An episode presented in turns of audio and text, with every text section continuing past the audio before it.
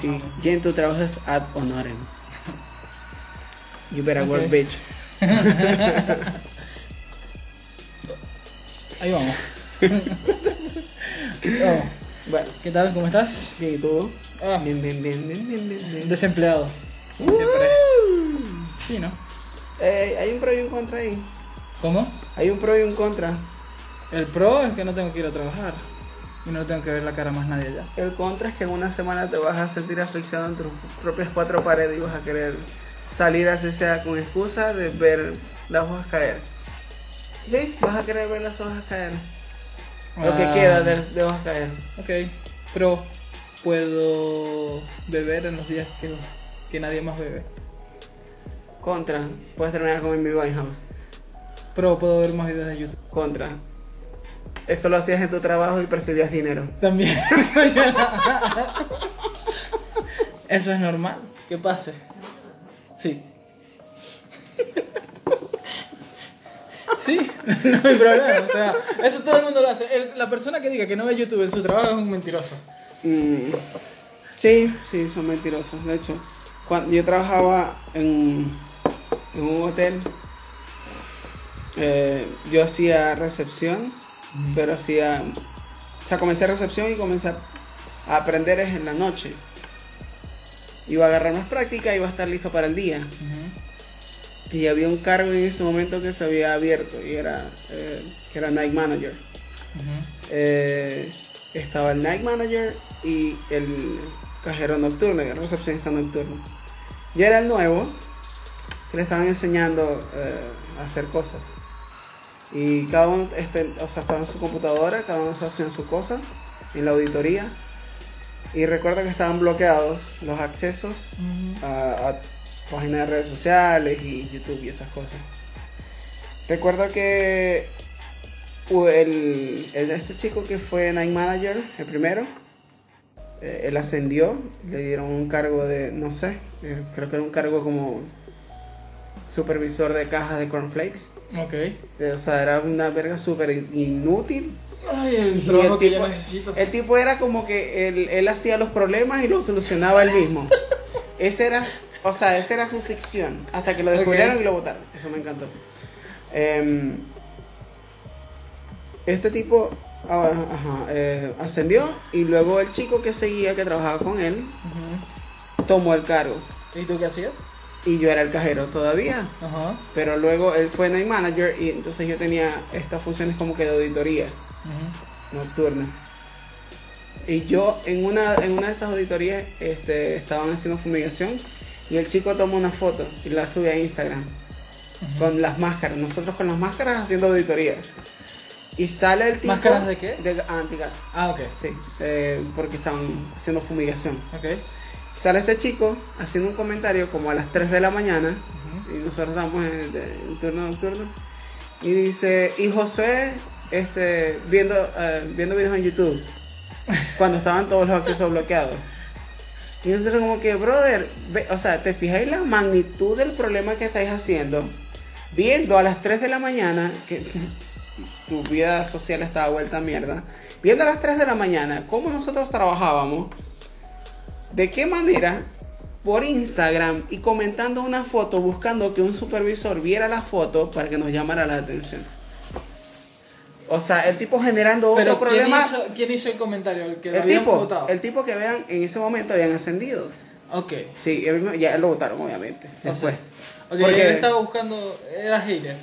Ah, era hater, Sí. es hater. O sea, ¿por qué le vas a echar la paja a tus compañeros de trabajo? O sea, Exacto, y él, el tipo te ponía una canción y era como, Marico, tenés que escuchar esta canción. Esta canción es, no joda, tenés que escuchar la letra. Una vaina loca que me... Era una cosa súper horrible. O sea, mi problema con ese tipo de gente es que todos, o sea, básicamente todos, dependiendo del nivel que estén en la compañía, tienen, o sea, tienen todas, o sea, no tienen por qué echarle la paja a alguien que está debajo de ellos. A menos de que esa persona está Lo que esté es hablando que- mal. Lo que pasa es que ahí estamos en el punto de donde confundes la supervisión de, o sea, la supervisión del trabajo de alguien con el acoso hacia el trabajador. Porque es que cu- cualquier cosa que esté haciendo es como que, mira, no es así. pero ahí estaba botando un papel, no, pero así no se bota, tienes que doblar la rodilla.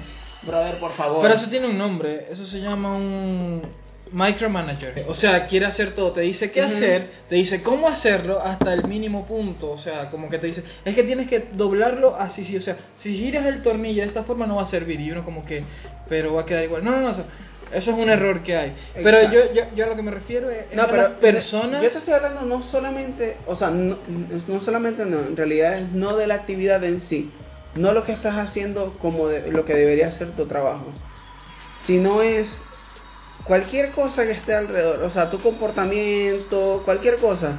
Si te dicen, no, es que tienes que hablar en mi sostenido durante todo el speech. Ver. Brother, ya va, calmate. O sea, el hecho de que vos seas integrante de Tatu no quiere decir que yo también. Pero, o sea, ese tipo de cosas, de que, de que llegue hasta tal punto, de que irrumpe en tu comportamiento normal. O sea, en tu performance. De eh, desenvolvimiento de la personalidad. Sí, no, no, no, en, en tu, en tu desarrollo, o sea, en, en tu... ¿Cómo se dice? Se me fue esta palabra, performance. eh, Performance. sí. Bring eh, en Las Vegas. El rendimiento. Eh, en tu rendimiento, o sea, es brutal porque te vas a sentir mal, te vas a sentir como que, ok, no sé nada, o simplemente te vas a sentir frustrado porque la forma que tú sabes hacerla mejor supuestamente no sirve y vas a hacerle una forma que te cuesta mal y tú sabes que no va a quedar igual en el trabajo que estés haciendo. Sí o sí, ese es el problema con ese tipo de gente.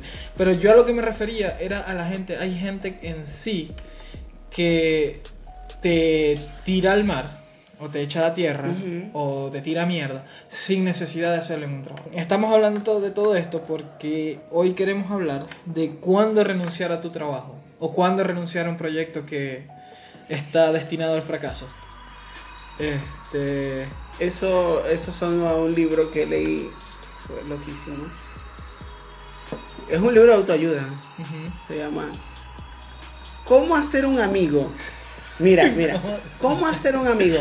Y ahí viene el batacazo. E influir sobre las personas. Como que, ¿qué? O me sea, gusta la segunda, estoy interesado en la segunda parte. yo leí ese libro y fue todo, o sea, fue como que, ¿cómo lavarle el cerebro a la gente? O sea, no es nada, yo digo que, que de autoayuda no tiene nada, es autodestrucción. Em, publicidad ficticia. Total. Pero a lo mejor quieres influir a la gente. Eso es algo que hay muchos libros que te venden eso, que te dicen si dice si hace lo que es, eh, lo que nosotros decimos, Serás exitoso. a la gente. Veas el secreto. El secret. Sí, Ujú. pero estoy pensando en el no, no, no, no, no conozco ese libro. No voy a voy a ver de qué trata. Ok, em, Bueno, pero te estás hablando de el caso de cuándo es bueno renunciar. sí. O sea, en bueno, voy a hablar en mi caso porque acabo de renunciar a mi trabajo. Otra vez. Una vez más. El problema para mí es que ya no existía esa motivación de pararte e ir. O sea, ya no existe ya el, el- el- el beneficio económico, no está ahí, no, no es suficiente para motivar, que nunca debería ser suficiente, ¿no? Si estás haciendo un trabajo, eh, debería ser porque te gusta hacer ese trabajo y porque en verdad quieres gastar tus horas ahí, pero a la hora de la verdad, yo digo que al más del 50% de las personas no les gusta el trabajo que hacen. Yo diría 70. Bueno, yo estoy siendo buena, buena Sí. onda. Sí, está Sí. haciendo tienes esperanza en la humanidad. Sí. No, no, yo digo que el 70% detesta su trabajo y o carrera y o lo que estudiaron. Ok, yo no tengo No, nada. no, mentira. Yo no hago nada que tenga que ver con lo que yo estudié, pero eso no es un problema para mí porque pienso que lo que yo estudié es súper genial, pero sé que mi formación no fue la mejor y que hay muchas personas más hábiles para eso. Así que no voy a perder mi tiempo ahí peleando una batalla perdida. Pero entonces, a lo que yo iba a ir, ya era más difícil levantarme, no quería hacer nada en el trabajo, eh, ya veía solo cosas negativas en, el- en la oficina. Sí. Y creo que, bueno, esperé un tiempo, obviamente, para renunciar. Y me dieron una, ¿cómo se dice? Un finiquito, liquidación o lo que sea. Bastante, no digamos... eh, No digamos jugosa, pero apetecible. Sí, ajá, sí. No, no digamos que fue algo como que me va a resolver la vida, pero por lo menos tengo tres meses para buscar un trabajo de forma tranquila. Si de aquí a dos meses no, no consigo nada, por favor contáctenme. No quiero que me voten de mi casa. O sea, a veces hay mucha gente que se queda en ese ciclo en el que ellos van a un trabajo y porque es seguro y porque es este estable y les da para y le, vivir. Y le, sí, le resuelve Sí. ciertas necesidades. Sí, que- les, da, les da miedo salir como que de esa zona de confort. Y hoy lo que queremos discutir es que hasta qué punto es eso bueno, porque obviamente tiene cosas buenas el tener tu trabajo estable, así no te guste, y llegar a un punto en el que diga que no. Y otra cosa es más interesante y más difícil de hacer es cuando decirle que no a un proyecto, a una, a una cosa que has invertido tiempo, a lo mejor dinero, ¿ok? Y la perseverancia a veces no te lleva a nada. O sea, cuando una batalla está perdida ya no puedes hacer nada. No somos expertos en el tema una vez más. Pero aquí Somos tan estamos hablando. profundos como el carajo este que creaba problemas solamente para justificar su cargo. Porque él solo lo solucionaba. Es como que voy a hacer un mapa mental de cómo hacer un problema y cómo soluciona- solucionarlo yo solo. Eso, eso es una buena Sí, forma de mantener Josué ve videos en YouTube, colocar otro bloqueo de YouTube. Esa era la solución. Eran estúpidas, no generaban nada. Solo Yo generaban también estuve en un, yo también estuve eh, un, una- un trabajo cómico que tuve en, en- en una empresa en la que yo trabajé. Ellos tenían bloqueo a YouTube y en todas las computadoras. Y de repente yo sabía cómo desbloquear YouTube. Exacto. Y era como que lo más grandioso que hice en esa empresa fue desbloquear YouTube para todo el mundo y Facebook y no sé qué cosa. De resto no hacía más nada, o sea, era muy cómico esa maldita. El secreto. El libro de secreto. Sí. Ok, ok. X. Es que no sabía de qué era. El secreto es un. El secreto es un superventa publicado en el 2016, es- eh, escrito por Rhonda Bryan, espero que lo haya dicho bien, basado en la escuela de pensamiento y trabajos previos de William Walker Atkinson. No voy a entrar en eso, no sé qué es. Mm, Muy mm. secreto. Ya cuando dice de escuela, pensamiento y trabajo previos. No, no, no. X como sea. En mi, en mi, en ese trabajo yo era mm, analista de mantenimiento y lo que hacía era ver videos en YouTube. y Muchas cosas así. Igual lo pongo en mi currículum para. este brother sabe de Para más placer. Sí. Em, pero sí, pero hay mucha gente que se queda. He conocido una cantidad inimaginable, o sea, no es inimaginable, pero es una cantidad bastante grande de personas que están 7 y 8 años de su vida trabajando en el mismo trabajo y sintiéndose mal. Y yo lo máximo que he durado en un trabajo son 2 años. Y ya quiero Mm. prácticamente, o sea, ya quiero dejarlo todo. ¿Qué pasa? Que no es tan fácil porque dices, ajá, ¿y quién me da dinero? Lamentablemente no perteneces a una minoría para que el Estado te mantenga.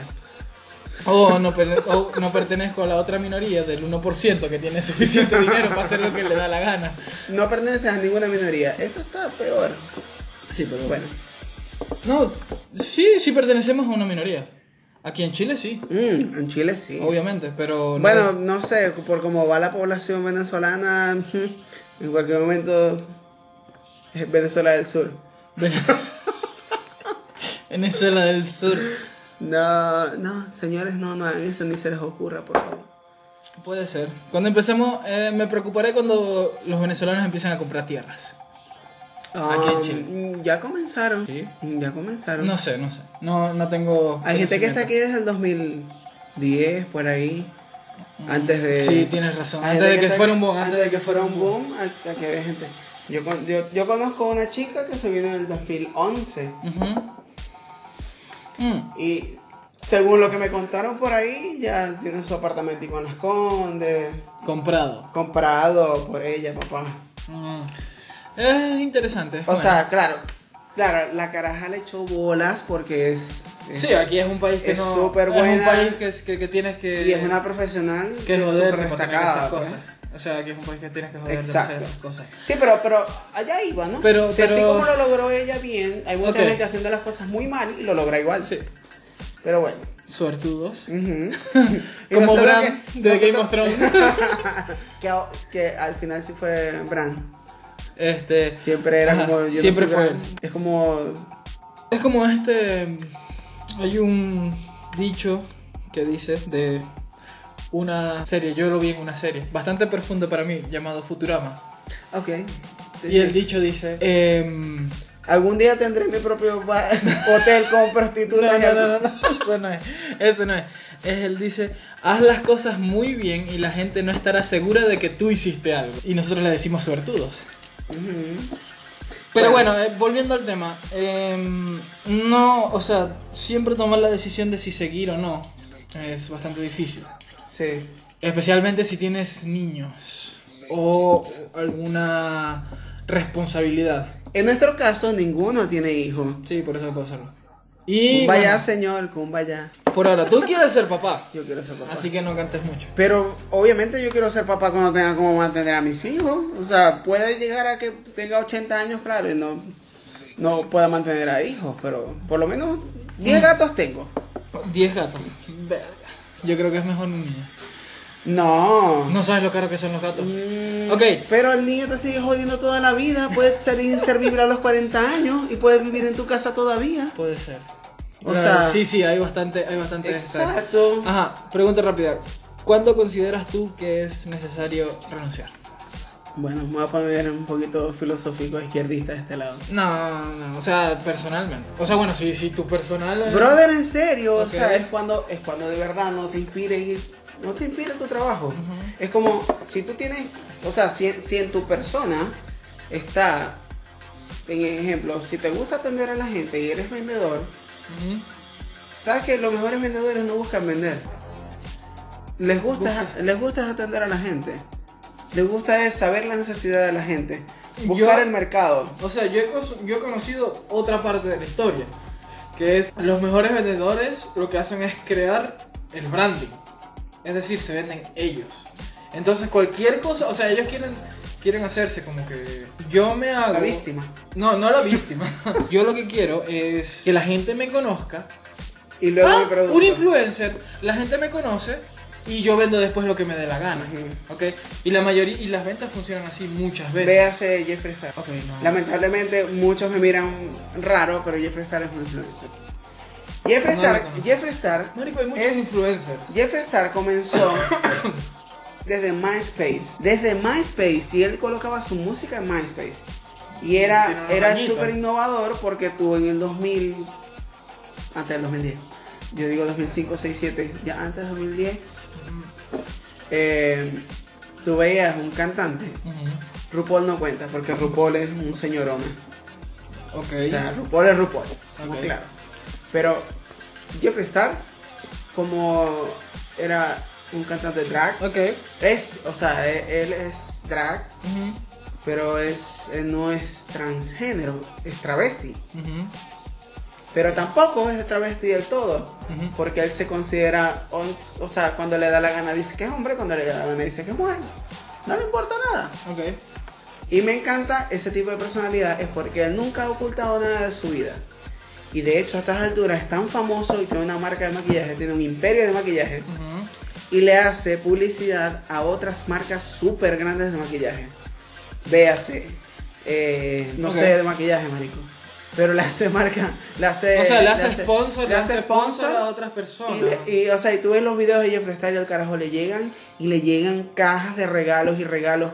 O sea, el tipo vive vestido de pie a cabezas de, Sí, sabes, o de sea, marca, es que hay cosas. mucho, eh, o sea, eso es lo que es ser un influencer. Y hay O sea, él se tipos. vendió como marca, como inspiración y mucha gente prefiere su- sus cosméticos porque también el carajo ta- eh, se centra en la calidad. Sí, Y, y habla muy mal de las cosas malas.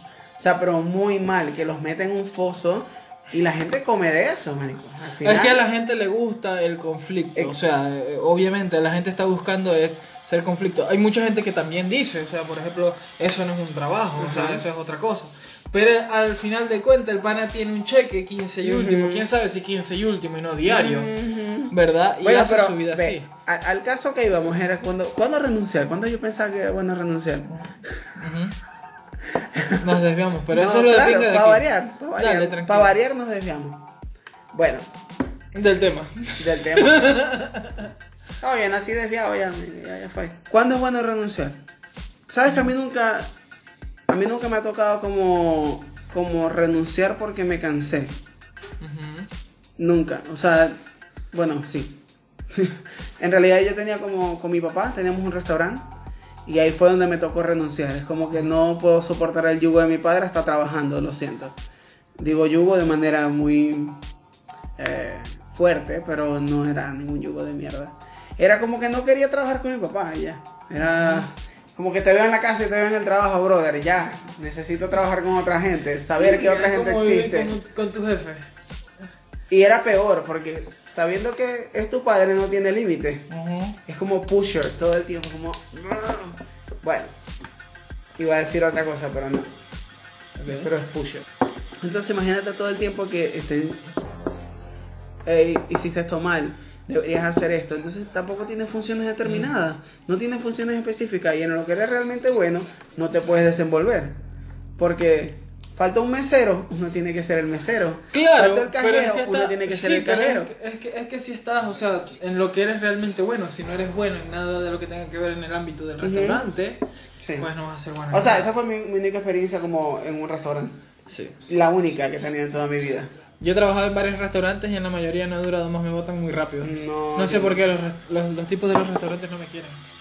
Bueno, Yo sirvo bien la comida, la tiro y, y, y paja, eh. y viene mordida. la sirvo por la izquierda. Verga, eso siempre es jodido. Tienes que servir un plato por la izquierda, sacarlo por la derecha y no pegarle. Eh, sirve por la derecha, por la izquierda. Ah, por eso me votaron. Creo lo mejor. creo que es así, no recuerdo. No sé.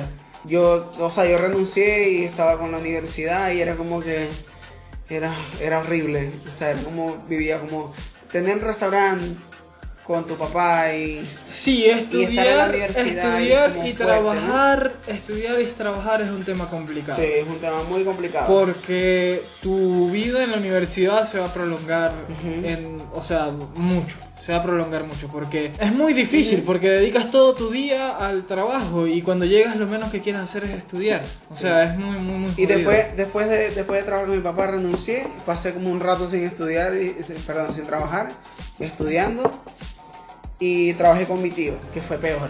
Bueno, no fue peor, pero fue casi igual. Porque mi papá, Es y de mi, familia. mi papá y mi tío se comunicaban, era como que, ¿qué mierdas pasa? Como no tenía experiencia laboral, y lo que era como que había hecho dos semestres de ingeniería, estudiaba contaduría pública hasta la mitad, y después me cambié a derecho, y fue como que, ¿qué? O sea, no había Sí, no, nada, no tenía estabas en un punto estaba- de tu vida que no sabías estaba, qué en, hacer. estaba en un limbo, Sí. estaba en un limbo totalmente. Yo todavía sigo ahí. Después que, o sea, que decido como que ya, ya tengo que trabajar en cualquier cosa, lo que sea, la necesidad me llevó a trabajar en una zapatería. Pero no era una zapatería, era una fábrica de zapatos con zapatería. Enorme, Oh. enorme. O sea, yo no tenía que hacer... Primero me dijeron que iba a trabajar en mercadero. Trabajé en mercadero el primer Y mes. terminaste haciendo zapatos. Y terminé en los pasillos atendiendo a la gente. Al siguiente mes me llamó la de recursos humanos. De hecho, me fue a buscar en uno de los pasillos y me dijo, este, José, te vamos a sacar de aquí porque no deberías estar aquí. Obviamente yo volé con Aladín en la alfombra. Obviamente. Oiga, ese es el peor trabajo que Sí. yo digo que tú puedes Volé. tener. No, pero, O sea, pero aparte- que no te podías sentar un coño, Sí, yo sé, yo no también trabajé en una yo, yo también trabajé en una zapatería. pero estaba, estabas asignado a un pasillo a diario.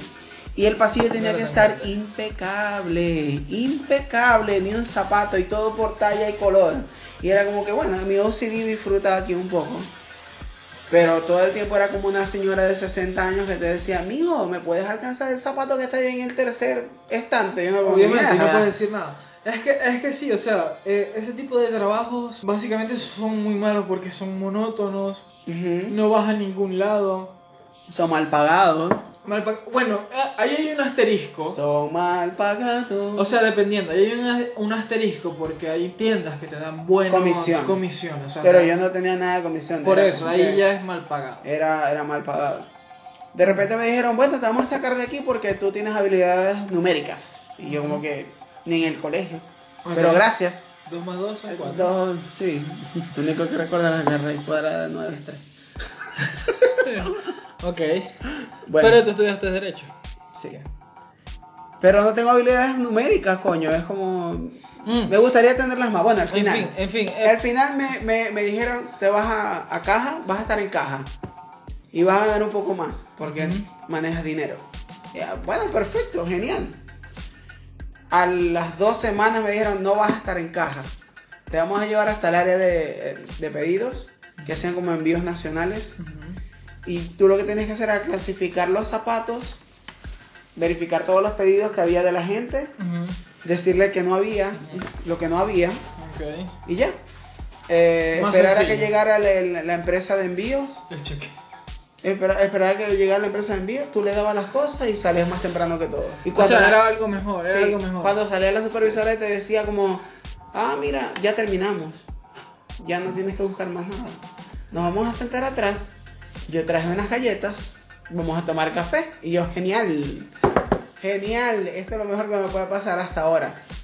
Después de eso... Igual pues, no deja hacer, no deja hacer un trabajo que te destruye Sí, la vida. te poco a destruye la vida totalmente. O sea, te, te, te dice como que esto es lo que vas Esto a lo- hacer de, No, sí, y de, lo de peor es 8 de la mañana a 5 de la tarde y mañana vas a hacer lo mismo. Y lo peor es que eh, era trabajo como un poco fuerte. O sea, uno decía que no era nada, pero sí era un poco fuerte.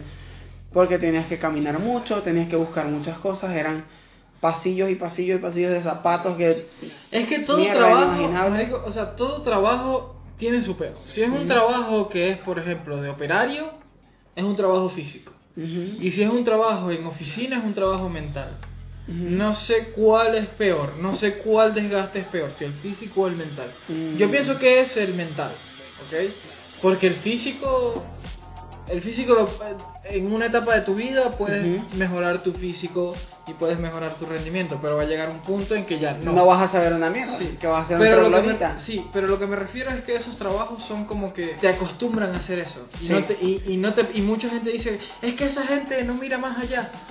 Pero, brother, o sea, no pueden mirar más allá. O sea, o sea el trabajo les consume todo lo que es alrededor. Ujú. Y se quedan viendo como que Sí. yo tengo que oprimir este botón una y otra y otra vez. Les pueden crea- les pueden crea- reemplazar este botón porque yo tengo que acomodar estos zapatos, o pueden reemplazar el botón porque yo tengo que atender a este cliente. Les cre- o sea, lo- como que los Les colocan unas gringolas.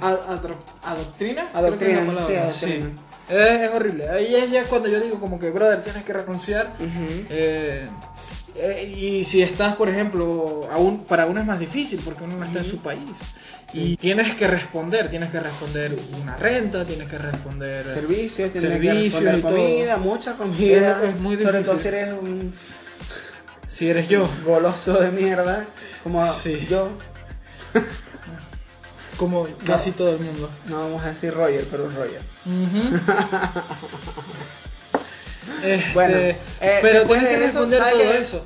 Pero ¿qué pasa? O sea, yo lo que digo, o sea, a veces también, ¿sabes que Hay muchas cosas que se Roger, dan- te estoy haciendo una biopic de mis trabajos. Es mucho. He tenido, Bueno, no, pero sabes pero- que entiendo, entiendo, entiendo un poco el trabajo. O sea, los dos trabajamos en turismo. Lo que, ahorita. pero lo que te quería decir es que al final de, de, esa, de esas personas que están como eh, trabajando fuerte y por, por un salario que no sabe que es de mierda, es como que aparte que los adoctrinan a eso, es como, bueno, no sé si lo sentiste alguna vez, es como que cuando llega el fin de mes, como que esta mierda valgo.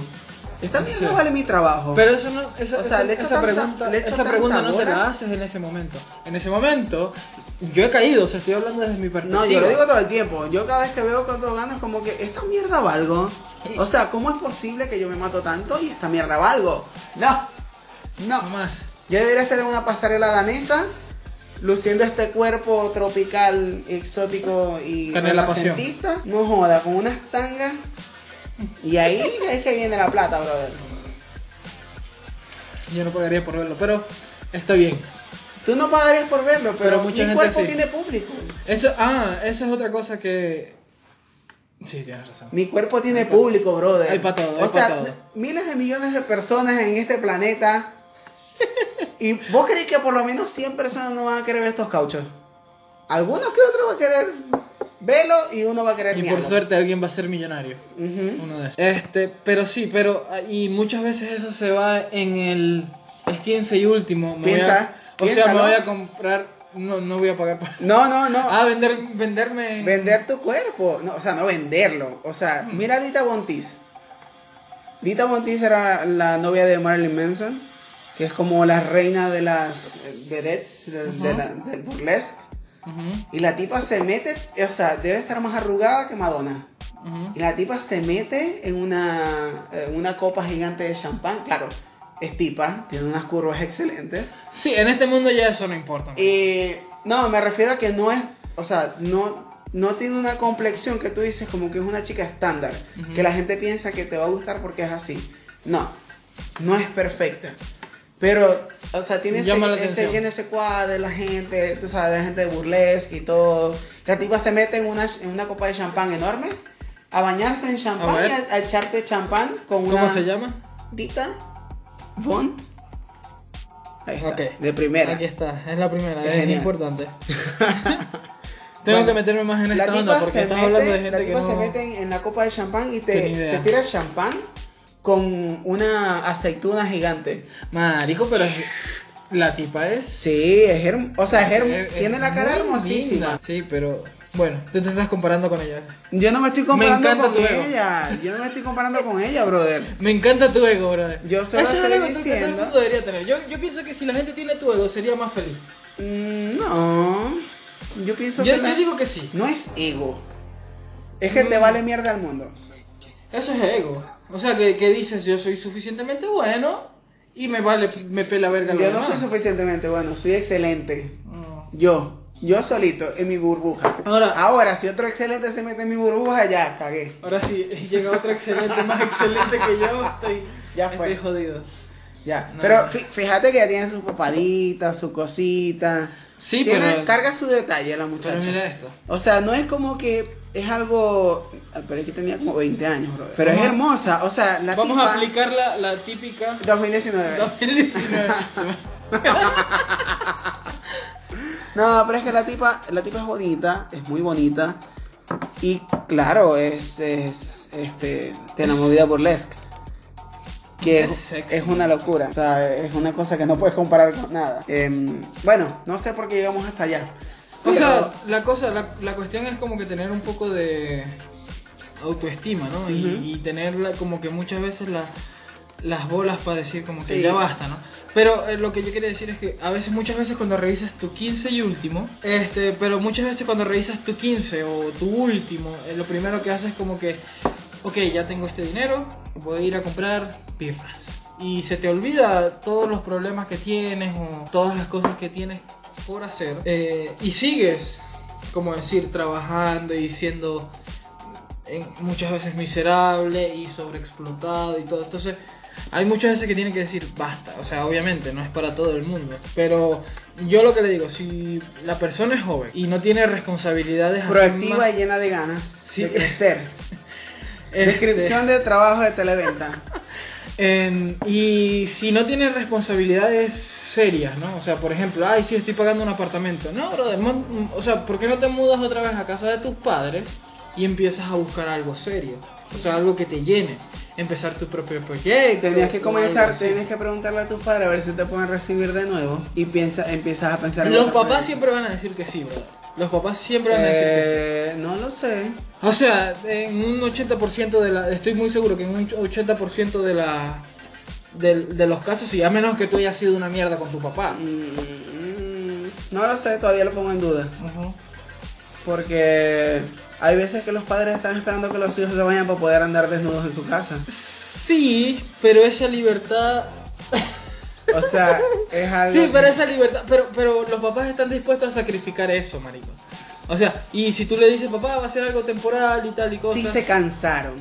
¿Ah? Si se cansaron de andar desnudos por ahí. Es como que, ay, ya es hora de vestir. Y si llega el hijo oportunamente a decir, puedo volver a casa por un tiempo, es que estoy pensando. ¿Te puedo decir algo? Necesito encontrarme. Gracias por la fotografía mental de mi mamá desnuda, weón. Marico, tengo que ponérsela en la. en la- Gracias. Tengo te que, lo ponérsela, tengo que ponérsela a la gente en sus cabezas de la fotografía de la fotografía de sus padres desnudos.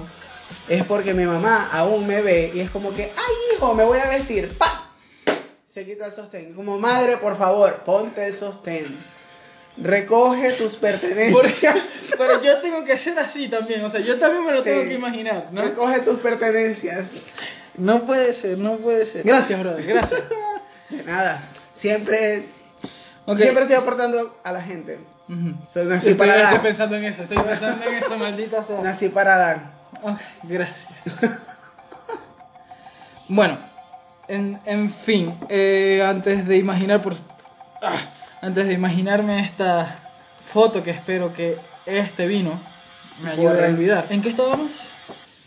Ah, que es bastante factible, ¿verdad? Como que sacrificar algunas cosas por tu felicidad, o sea, como decir, decir, o, o, por ejemplo, puedes que tú tengas tu dinero reunido y sacrificar algo de plata porque tienes que pagar tus costos básicos, ¿verdad? Renunciar y empezar un poco a, si, si no tienes proyectos, ¿no?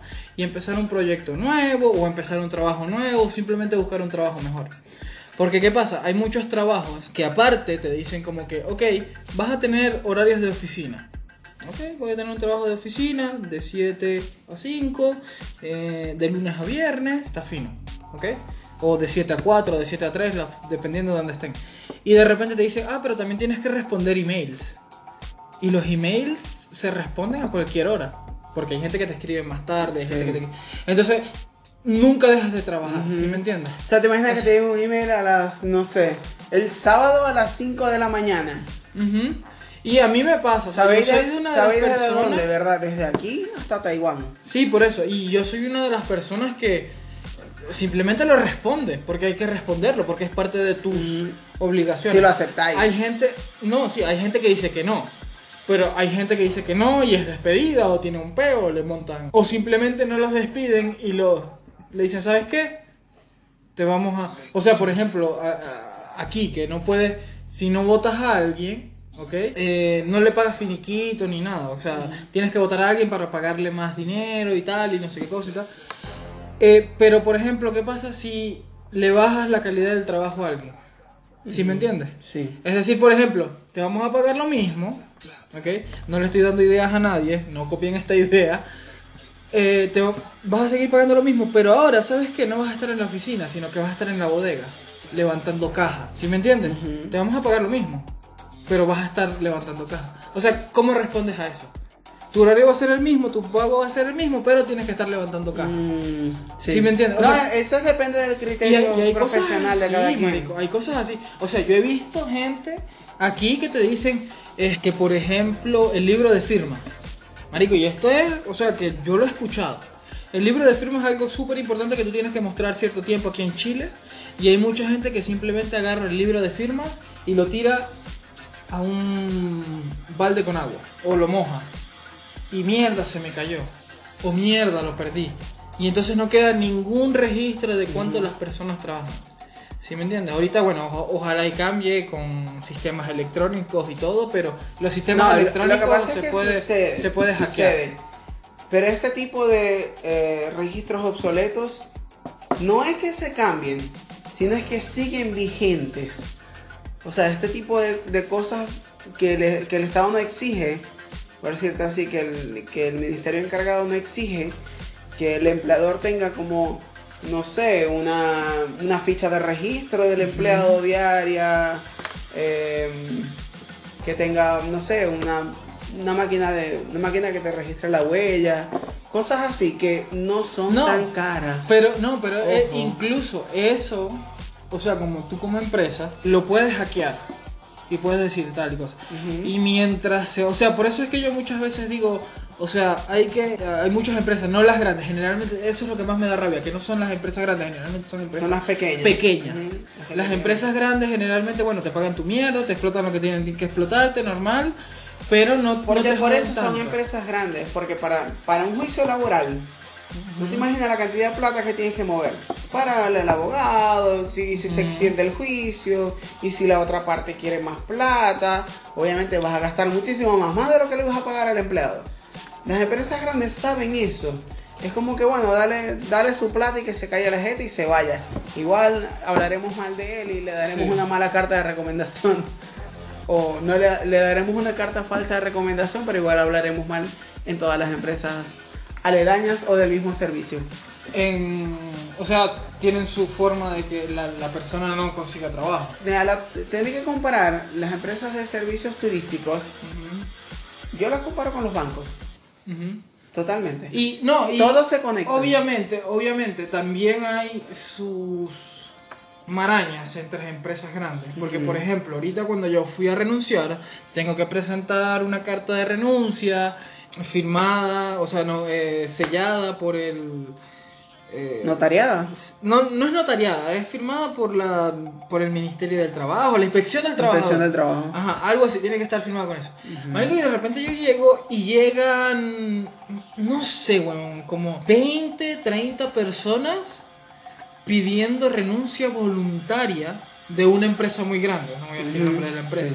Entonces es como que, ok, o sea, no, no tengo conocimiento, pero hay algo raro, o sea, la, la- Eso pasa la- con los contratos colectivos. Ajá, me imagino que será Sí, así. po- porque obviamente son más personas, exigen más derechos, la empresa no puede pelear contra tantos este, empleados y es como que bueno, vamos a darle lo que les toca, porque si nos ponemos a decir que les toca menos o cualquier cosa, o ofrecemos una cifra estándar de lo que nosotros pensamos que, eh, que puedan merecer. Con lo, con lo que la gente se conforme. sí. Con lo que la gente diga, bueno, no me están jodiendo, pero tampoco es lo que me tienen que dar. Puede ser, puede ser. Pero hay muchas veces que, o sea, o sea, generalmente, bueno, aquí en, aquí en este país, no- yo no soy de izquierda ni nada, pero es un país donde tú ves que el trabajador es humillado. Sí, el trabajo del Es humillado. humillado y le ponen a hacer mil cosas, le ponen mil y un stickers, o sea, como que este pana es, por ejemplo, sales manager, recepcionista, no sé qué cosa, tal, tal, tal, tal, y gana un sueldo de,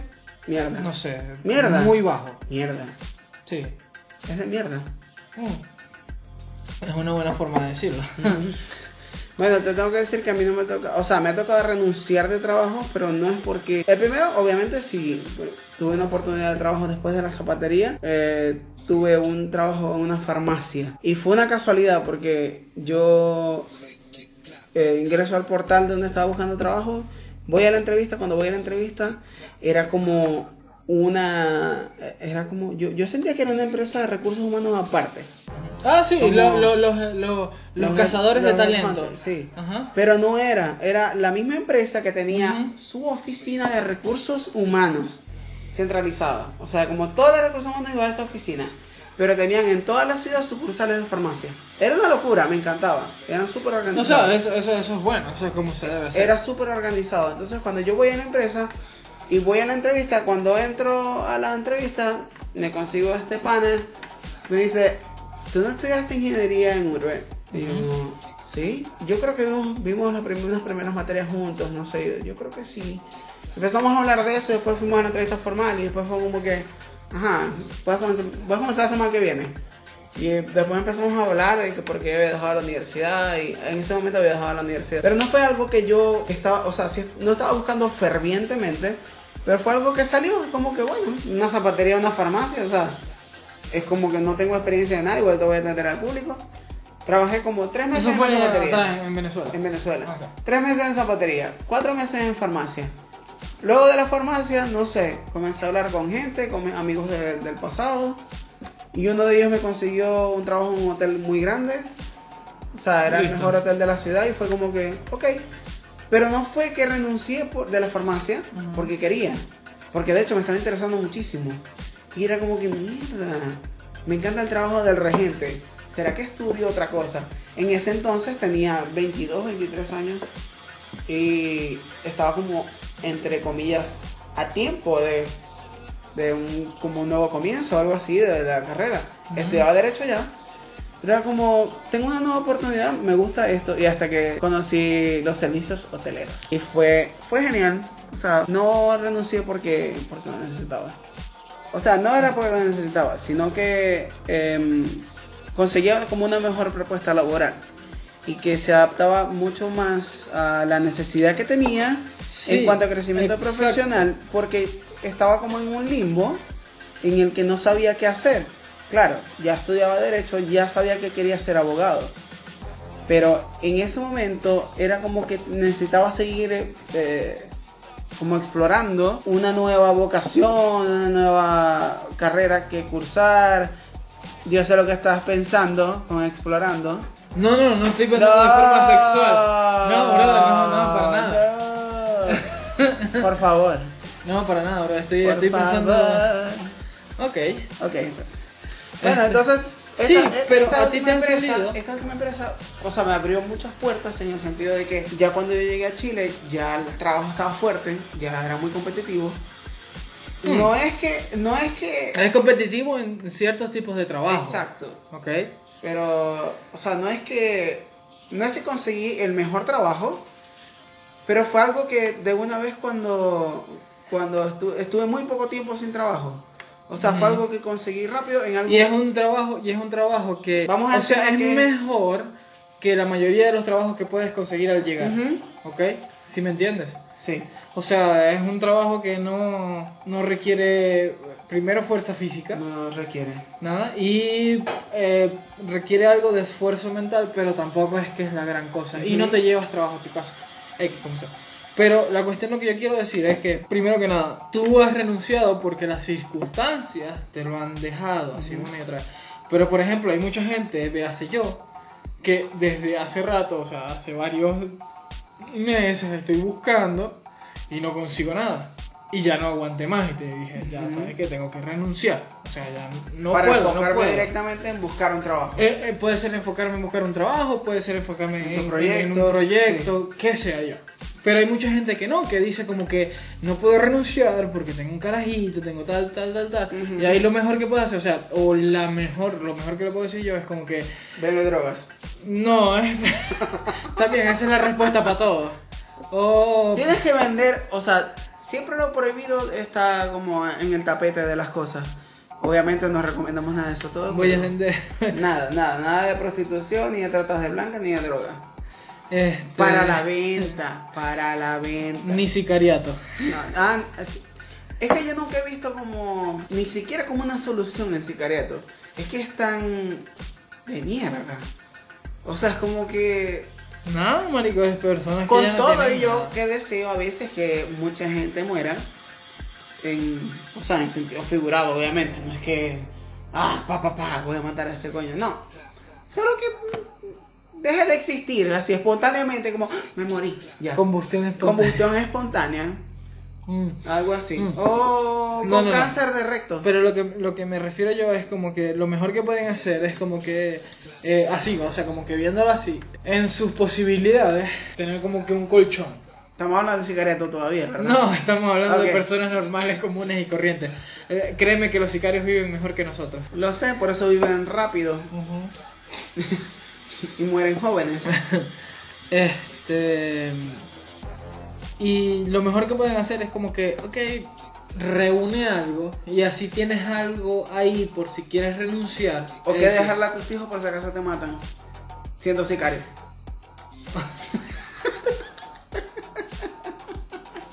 Ok, olvidemos de los sicarios un pequeño momento.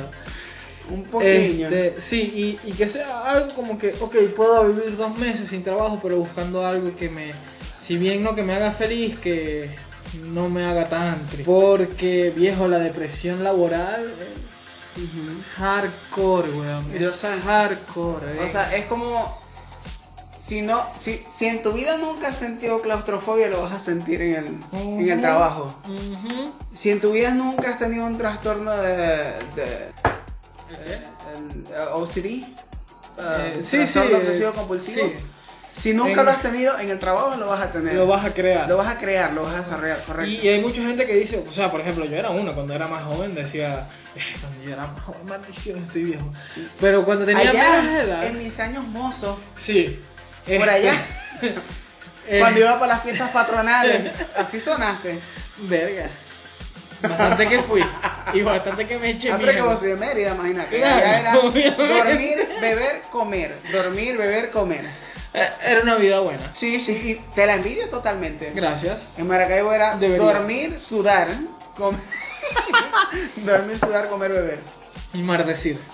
No, Mardecir está. Vamos, vos soy de Maracaibo, así que. Yo no soy de Maracaibo, yo nací, bueno, pero yo, no- yo soy sí, gocho, sí, yo soy gocho. Ay, ¿Me haces el favor? el que reniega de. No soy digno de ser maracucho. No, mm, Nada. Mejor. Nada, mejor. no jodas. Nada. Chichi. Gocho de pura cepa, brother. Ay, sí, mira. Lo del rayo del verga ese. Maracuchizador. Es, lo que yo quería decir era que la depresión laboral eh, se crea, marico. O sea, se crea de una forma en que muchas veces no lo ves. Y cuando yo era joven yo decía, eh, o cuando era más joven, porque sigo siendo joven, eh, decía era como que, por ejemplo, el estrés es una enfermedad inventada o que las personas que sufren estrés es porque quieren quejarse de lo que sea y es como que no, o sea, existe y hay muchas veces que no lo ves venir hasta que te exploten en la cara. Hasta que te viene la factura de la luz. Hola, sí, buenas. Sí, son cosas así.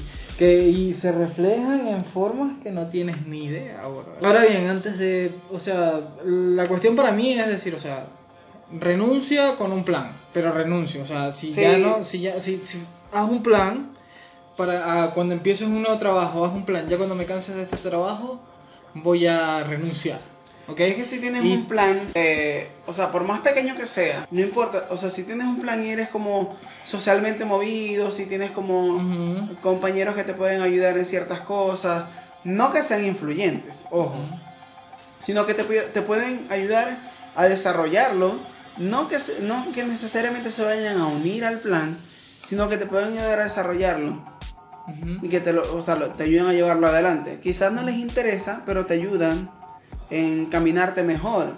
Quizás con consejos, quizás con contactos, eh, quizás con estrategias. Pero siempre el, el- el plan es como que esa inquietud que te está llevando a renunciar, que, que es posiblemente lo que te vaya a satisfacer de, del hecho de... No es que es trabajarle a alguien, sino que es lograr tu convicción, lo que tú tienes como plan a futuro, que te puede llevar a desarrollar tu proyecto en sí. Sí, o que- hacer más feliz o hacer lo que te dé la gana. o es que posiblemente tengas un te- tengas algo entre manos que a nadie se le haya ocurrido jamás y que lo tengas tú como, como algo posiblemente estúpido que te digo como que ah esto, esto es algo que eh, a la gente no le va a interesar y tal como ejemplo Snapchat O sea, no. este Era fue- algo loco, o sea, era algo súper loco y ahora Pero que ahora es como que tú lo ves y es como que una idea súper buena. Eh, ahora bien, eso lo que nos lleva es cuándo, o sea, el último punto antes de cerrar. eh, ¿Cuándo renunciar a ese tipo de plan? O sea, ¿cuándo deberías? ¿Sí me entiendes? Porque hay muchas veces que dicen, persigue tus sueños y hazte feliz y, y sigue, o sea, síguelos haciendo y no sé qué cosa y tal. Y por como ejemplo... la ficha del gato de It There Sí, sí, sí. Y yo pienso que ahí hay algo muy Es tóxico. Es es tóxico. un poquito Ye- utópico es sí. un poquito utópico Es, es tóxico, o sea, tienes que. Hay muchas cosas que, que tienes que ver. Ahí es donde viene que- el factor de las personas que tienes alrededor. Es como que si no tienes a nadie que te pare, o sea, por decirte, como que te pare en tu locura, está bien, está bien que tú tengas cosas descabelladas que a mucha de la gente pueda resultarle. O pueden ser, o pueden ser cosas súper cuerdas, pero pero, tú- no tienes como. Pero no tienes desarrollarlas. demostrarlos tampoco. Ajá. Entonces, cuando, si ya ves que el, el- o sea, el plan se está echando a perder, no, la gente no te importa ya, es como que pasaste el plano de la aprobación de, de, de la gente, es que tú veas que ya el plan no está dando resultados, que no te está llevando a nada, aunque posiblemente te está llevando a una situación de precariedad, es como ya, o sea, tienes que parar y volver a comenzar. Si es posible para Volver- retomar el mismo sí, plan, sí, volver a la, a la pizarra. volver a la pizarra y, y lamentablemente vas a tener que volver a buscar otro trabajo de mierda o no tan de mierda que te ayude o a desarrollar el plan o a vivir mientras desarrollas el plan. No hay que ser Uber o ser algo así, weón. O sea, Sí, no tienes, que, no buscar, o sea, una entrada, una entrada Una de entrada, algo que te permita estar. No tiene que ser un trabajo en sí. Porque no, tiene, no tienes que pegar bloques para pensarlo. O sea, es como que te estás desgastando físicamente y estás pensando en la fuerza que estás agarrando. pero- para seguir adelante. Para seguir adelante. Si no, O en la segunda fase del proyecto, o una, una distinta, porque hay gente, o sea, hay gente que primero se obsesiona, se obsesiona y después se desilusiona de una forma tal de que no, esto no sirve, vamos, nunca vamos a salir del sistema y no sé qué cosa y tal, y vamos a seguir así y todo. No creo que sea tan así. A lo mejor tienes que volver, devolverte al, a, un, a un plano donde estés seguro y puedas redibujar tu proyecto y decir, ok, de esta forma no me funcionó, pero vamos a estudiar y hacerlo de esta forma.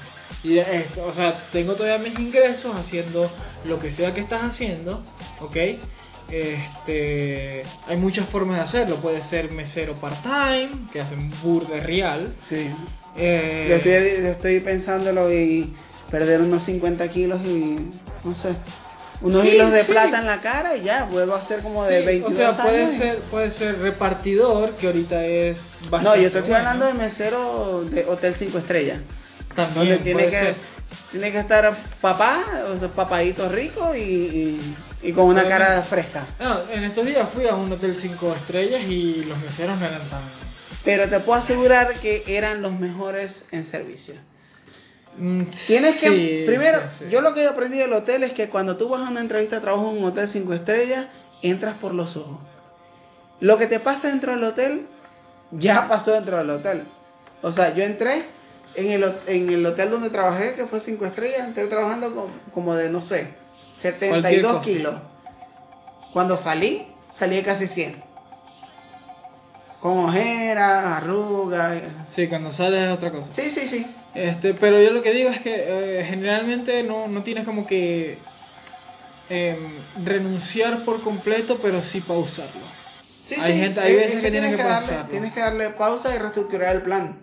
Hay muchas veces que hay gente que pierde, yo he visto gente que pierde todo por una cosa que no, o sea, a lo mejor tenía sentido en algún momento, eso también ver si tiene algún sentido, porque hay planes que verga, no tienen sentido por, por ningún lado. O sea que es como que no, brother, eso no... Como los retrovisores personales. Puede ser. Sí. O sea, son planes que, por favor, mátenlos. No, no, ya existe, ya existe. Puedes ver, hay una, una lista, un catálogo de inventos que no Inútiles. sirven para nada, que no sirven para nada y... Pero fueron patentados y la fueron- gente... Exacto, entonces en un futuro podremos, podremos tener como, no sé, un, un traje Como los lentes de Google que nunca sirvieron para un coño. Ajá, pero, pero puedes tener como un traje que te traiga como movilidad, que te traiga como una especie de patines. Y el casco tenga ¿Sabes qué los retrovisores. Y ¿Sabes ahí está la inventar? patente. ¿Sabes qué podemos inventar? Un refrigerador con piernas que te traiga cerveza. Mm, pero puedes entrenar un perrito para eso y es más lindo. O sea, ¿te, imaginas Tiene, tiene los dos, tiene... te imaginas tener un golden? Vender, vender perros eh, ¿cómo es? entrenados para traer cerveza. También. Sí, em, ¿Te imaginas un golden buscándote una cerveza? Como que, ¡ay! y la Gracias. cerveza babeada y no importa. No importa, te la vas a tomar porque sí. Porque te la trajo el golden. Y el golden te va a ver mientras te vas a tomar la cerveza, a ver si no te la vas a tomar. Es como que, ah, no te la vas a tomar, pues yo te la traje. Tienes que tomártela. puede ser. Em, entonces, sí, esa parte, esa parte también es difícil de explorar. Es como que muy jodida. Porque hay mucha gente que es muy terca y no acepta un no como respuesta. Es como que no va a funcionar y es como que. No sé si, si yo soy. Yo creo que yo soy uno. Exacto. Que Pues es lo que pasa es que- que lo que uno, lo que un, un, eh, un grupo de personas ve como, como convicción, Ajá. el otro grupo de personas la ve como un capricho. O sí, o como terquedad. Convicción, capricho. o sea, ahí está como... Sí. Sí, hay, hay cosas que hay que decirle adiós en algún momento. Como las patillas largas. Fue de los 80, 70. que se, 80, por favor. O sea, la murieron- patilla finita. La patilla finita que duró como 5 años, menos mal que se murió. O la barba finita. Y era toda finita. Todavía sigue. Ay, no, por favor. Yo he visto gente todavía. No. Y tiene el candado. Mm, ah, el candado sí es normal, porque hay gente que solamente no, no, pero el eso. candado, el candado conectado a la barba finita. Ah, a lo Charlie Sa. Ajá. A lo. Ay. Pero bueno, hay gente que solamente usa ese tipo de cosas porque le sale la cantidad de pelo necesaria. Como a mí que me nace una alfombra vieja en la cara. O sea, hay gente que se hace sus cositas en su cara.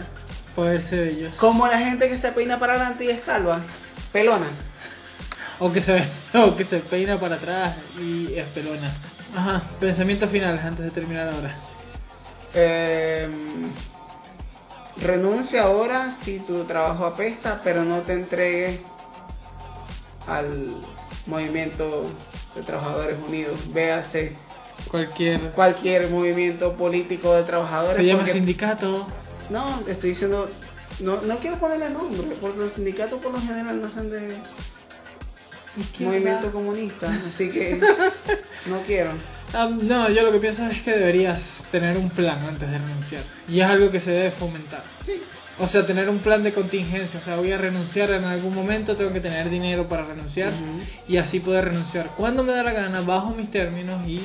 Bueno, no bajo tus términos porque va a ser muy difícil. O sí, o sí, sí, en el caso de que igual tú no quieras seguir en el mismo ambiente de trabajo, es como que me voy al carajo y ya, no quiero más nada. Ok, y sobre renunciar a tus proyectos. Hazle caso a, a más del 20% de la población que te diga, No pesca. yo creo que estás loco, O esto pesca. deberías dejar de hacer bombas de mierda porque eso no se va a vender. Sí, hay muchas veces que está este pensamiento tóxico de que hay mucha gente que te va a decir que no, no, no, no, no, y tú dices que sí, sí, sí, Sí. y eso es bueno. Sí. No, brother, a a veces es malo. A veces es malo, a veces la gente tiene razón, hay que darle un poquito de crédito a la gente. A las personas. Sí, sí. Cuando te dicen no lo estás haciendo bien y más, de un, más del 40% de la gente que conoce te dice que no, es porque a lo mejor Sí, lo lo estás, haciendo mal. muy mal. Sí. Entonces, ¿sabes cuándo renunciar a tus sueños? Cuando representen, un, no sé, un casco con parabrisas. Ya, o sea, dile que no, cuando no, cuando no consigues inversionistas, Ellos saben más que tú. ellos saben más que tú. Entonces, lo de lentes con retrovisor y esas cosas. no. Casco con parabrisas. Casco con Eso es parabrisas. extremo. Sí, sí, sí. O sea, pero estoy colocando un ejemplo, ¿no? O sea, eh, uno tiene que saber cuando la gente está propensa a cagarla. Cuando te muestra ese tipo de ideas, es como Brother, por favor. invierte en tu propia tienda artesanal. O sea, Hay excepciones. excepciones. Hay excepciones. Pero igualito, hay O veces sea- que la gente la caga, que te dice miel de abeja pura y natural y te le echa rodilla de vaca hasta decir ya. Y la rodilla. Y la gente y otras personas se dan cuenta de eso. Yo estoy diciendo rodilla de vaca porque no sé qué es lo que es el, la cosa que le echan, pero endurece la cuestión. Sí, sí que es sintético y no es Sí, natural. entonces, o sea, como que es parte de no, De crea- no crear un plan, sino que crear un plan para engañar a la gente. O sea, hay, hay Pero eso es otro tema. Eso que es otro tema, A lo mejor veamos en otro más momento. adelante, pero igual, o sea, cuando el tema viene por ahí y que tu idea se está, se está tornando mala, es porque la gente se da cuenta que la estás cagando porque la idea es muy mala o que piensas joder a la gente, hazle caso, porque ellos fueron víctimas de, De este algo. tipo de personas. Tienen experiencias distintas. Sí. Bueno, nos vemos la semana que viene. O en- dentro de dos semanas, no lo sé. O si esto se corta a la mitad, posiblemente sean dos de estos. No sabemos. Bien. Do your magic.